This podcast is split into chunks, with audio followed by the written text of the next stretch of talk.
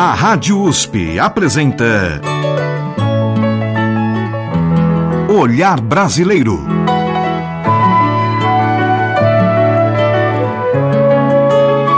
Produção e apresentação Omar Jubran. Olá, meus agradecimentos a você que nos acompanha e nos prestigia com sua audiência. Hoje, neste olhar brasileiro, o quarto programa que faz uma viagem nas trilhas do primeiro gênero de música urbana tipicamente brasileiro, o chorinho e seus chorões.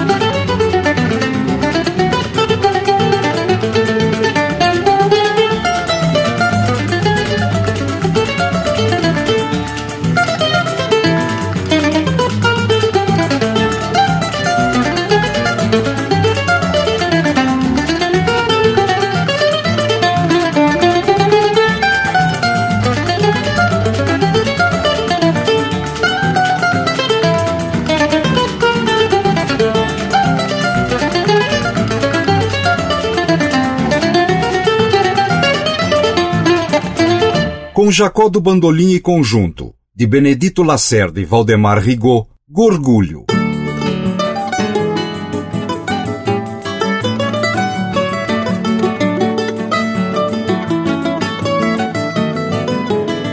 Os historiadores da música brasileira geralmente concordam que os primeiros grupos de choro apareceram por volta de 1870.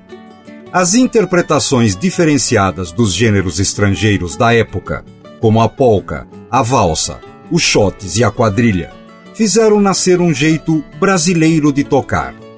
O choro do século XIX surgiu para frasear, ou seja, executar de maneira diferente os gêneros europeus. Vale dizer, contudo, que a influência europeia era clara, mas não a única.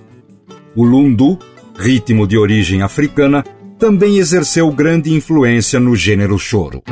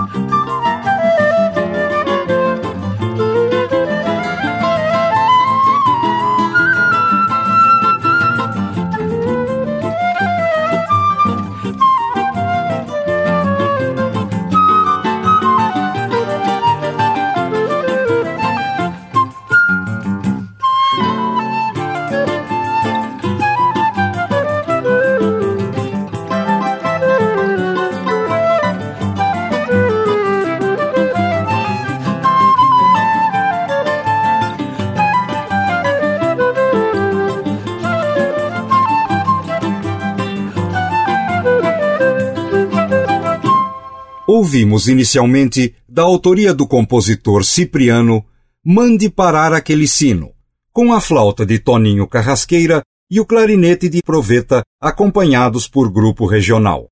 Em seguida, da autoria de Cícero Teles de Menezes, Flor de Lis, com Rui Alvim ao clarinete, Maurício Carrilho e Rogério Souza aos violões, Márcio Almeida ao cavaquinho e Jorginho ao pandeiro. E na última da seleção, da autoria de Henrique Dourado, Lilita, com um grupo musical liderado pela flautista Andrea Ernest Dias. O choro é um gênero musical especificamente instrumental, embora vez por outra algum compositor coloque letra na música, fazendo dela um sucesso popular mesmo entre os não instrumentistas.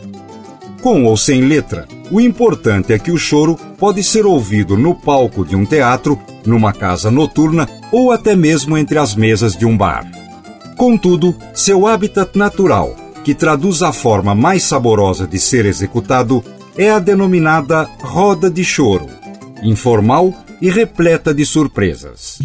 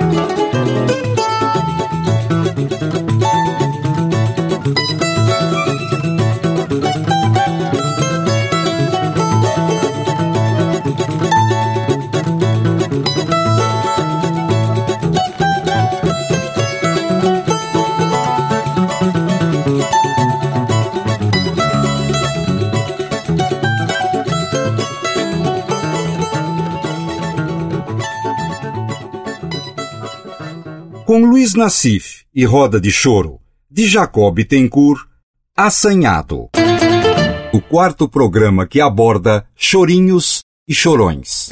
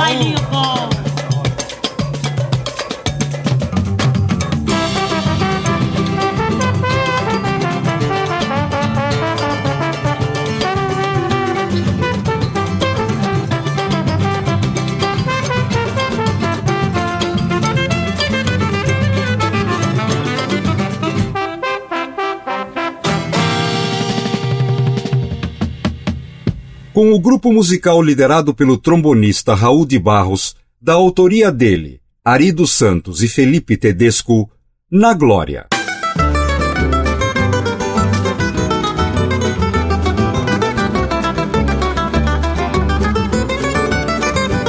Nas décadas de 1950 e 1960, o choro perdeu grande parte de sua popularidade por vários motivos. Dois deles, atribuídos pelos grandes musicólogos, são o surgimento da bossa nova e a grande avalanche da música estrangeira adentrando no Brasil. Assim sendo, por essa época, o choro foi considerado fora de moda. Era uma época de vacas magras, com poucos compositores trabalhando para o gênero. Entretanto, a década de 1970 simbolizou uma verdadeira revolução no universo do choro. Pela primeira vez, de forma unânime, os jornais, as revistas, as emissoras de rádio e de televisão davam caloroso destaque ao mais antigo gênero musical urbano brasileiro.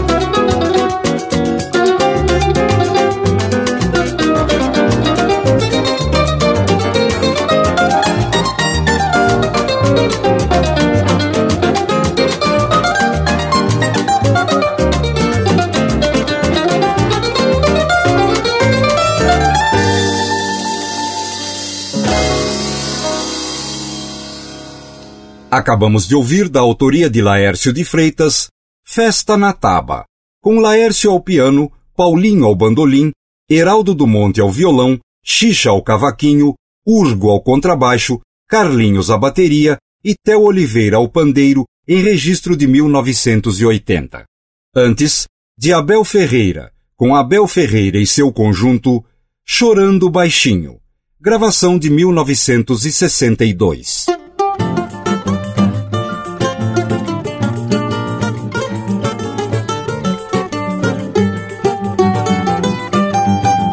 Hoje, felizmente, aprende-se o choro nas oficinas musicais, nos conservatórios e até nas universidades. Há também um volume enorme de publicações que descortinam o universo do choro, possibilitando uma maior compreensão da importância desse gênero na cultura brasileira.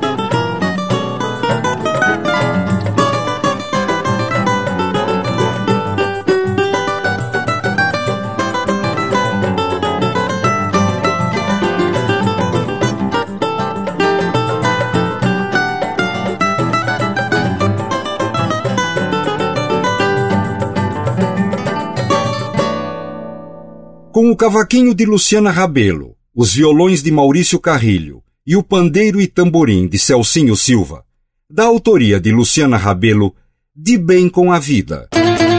O quarto programa dedicado ao choro e seus chorões.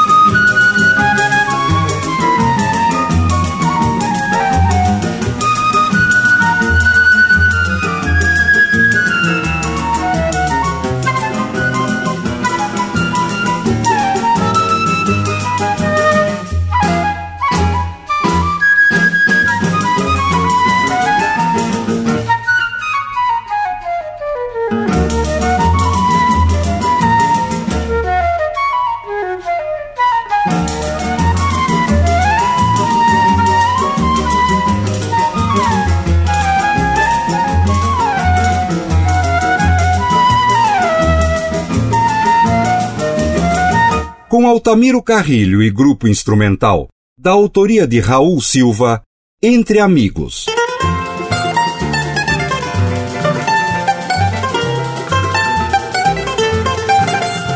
O choro entra para seu terceiro século de existência com uma bagagem de mais de 130 anos, completamente firmado como um dos principais gêneros musicais do Brasil. São milhares de discos gravados e centenas de chorões que marcaram presença. O choro, além de ser um gênero musical rico e complexo, é também um fenômeno artístico, histórico e social.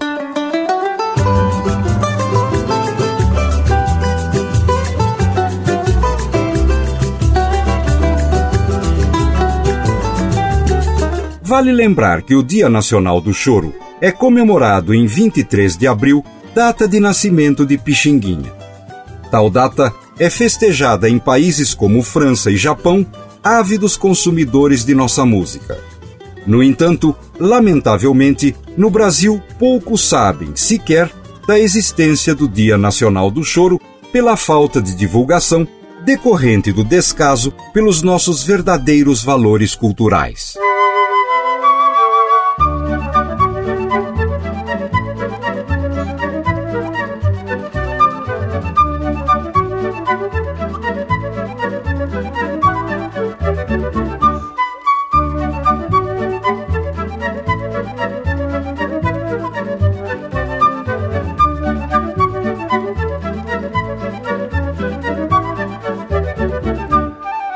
감사합니다.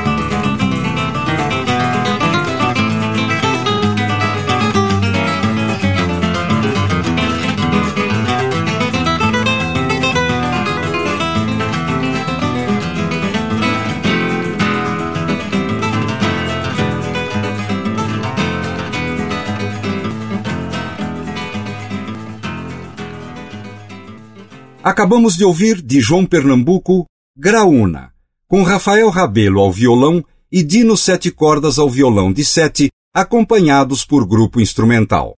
Antes, de Patápio Silva, Primeiro Amor. Interpretação, Os Flautistas do Rio.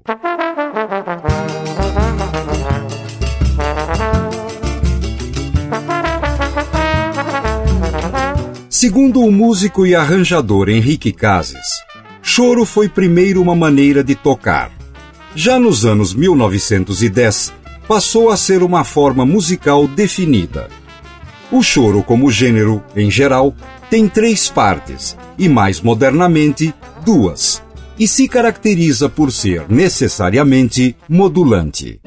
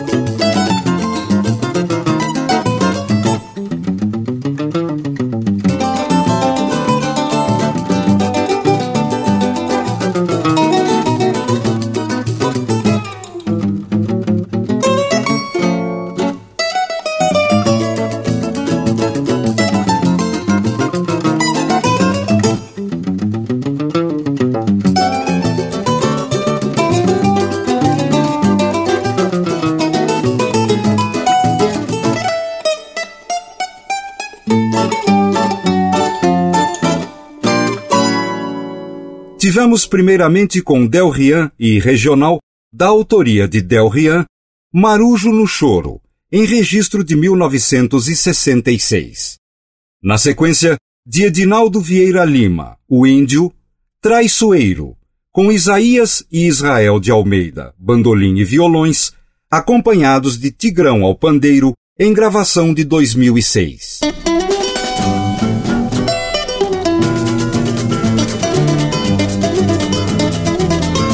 Ainda segundo o músico Henrique Cases, o que mais fascina e impressiona a todos os estudiosos que se aproximam do choro é o fato de ser ele uma forma de música popular que ao mesmo tempo é sofisticada, comunicativa e extremamente resistente. Em pleno século XXI, o choro continua vivo e renovando-se, apesar de não estar presente na chamada grande mídia.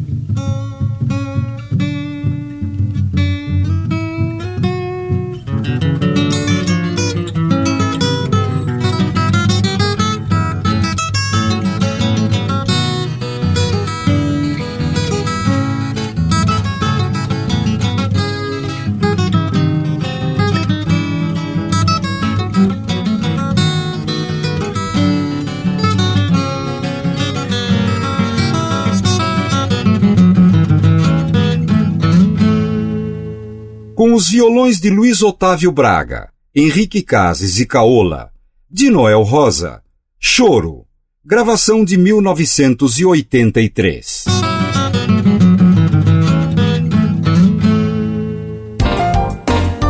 E você, ouvinte, pode fazer comentários, críticas e sugestões para este olhar brasileiro. Basta enviar um e-mail para ouvinte@usp.br. Repetindo, ouvinte@usp.br. A todos que nos prestigiaram com a audiência, o meu muito obrigado e até o nosso próximo encontro neste Olhar Brasileiro. A Rádio USP apresentou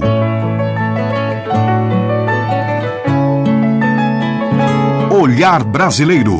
Produção e apresentação Omar Jobran.